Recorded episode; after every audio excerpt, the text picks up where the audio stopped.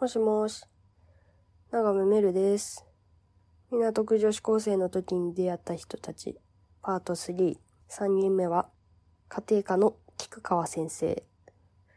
これ菊川先生っていうのは、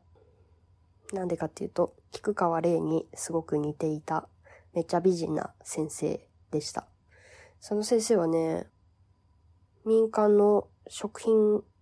会社、食品系の会社から家庭科の先生に転職してきた先生で、なんか高校生の当時は、近くにいる大人って結構まあ先生しかいないじゃん。で、その先生がさ、会社で働いてた話とかさ、なかなか聞けないから、えー、この先生、会社で働いてたことあるんだ。すごい話とか楽しみだな、みたいな感じで、普通に超、その先生の授業、どんな話が聞けるのかな、ワクワク、みたいな感じで受けてたのね。それでさ、家庭科でなんか、食品系の新商品を開発するときの話とか、すごい面白い話もたくさんしてくれたんだけど、あの、めちゃくちゃ覚えてるのは、男の寝踏みの仕方。その先生は会社員時代にめちゃくちゃ合コンをして、それで今の旦那さんと結婚をして、で、しっかり産休育休が取れる公務員になろうと思って学校の先生になったそうです。食品系の会社は、まあ今、あの、当時ね、当時は、あの、結構寿退社する人が多くて、あの、ちょっとここで働き続けるのは厳しいなっていうふうに考えていたそうなんです。で、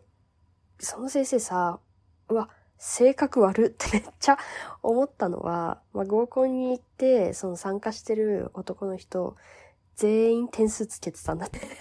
で、どういうところが加点で、どういうところが減点で、みたいな話とかも結構、なんかいろいろしてたんだけど、その中で、私がなんか知んないけどずっと覚えてしまっているものが、女の人とデートした時に、例えばエスカレーターに二人で乗るとするじゃないですか。で、その時にエスカレーターの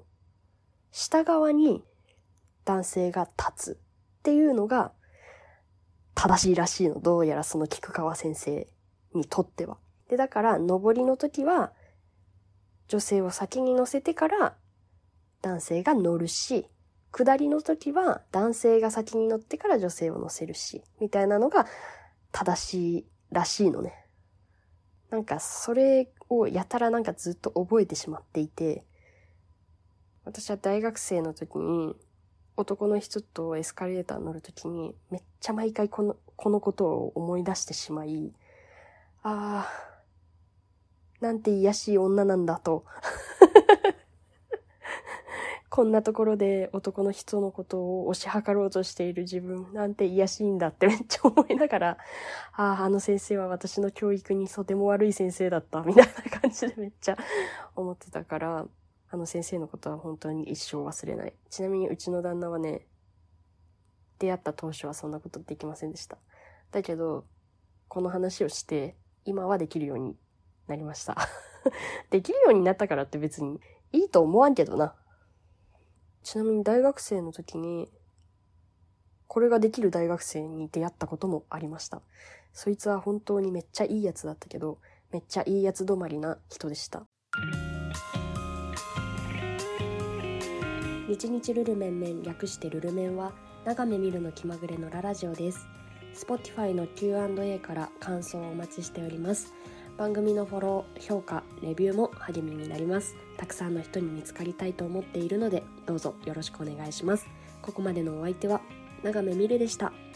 またね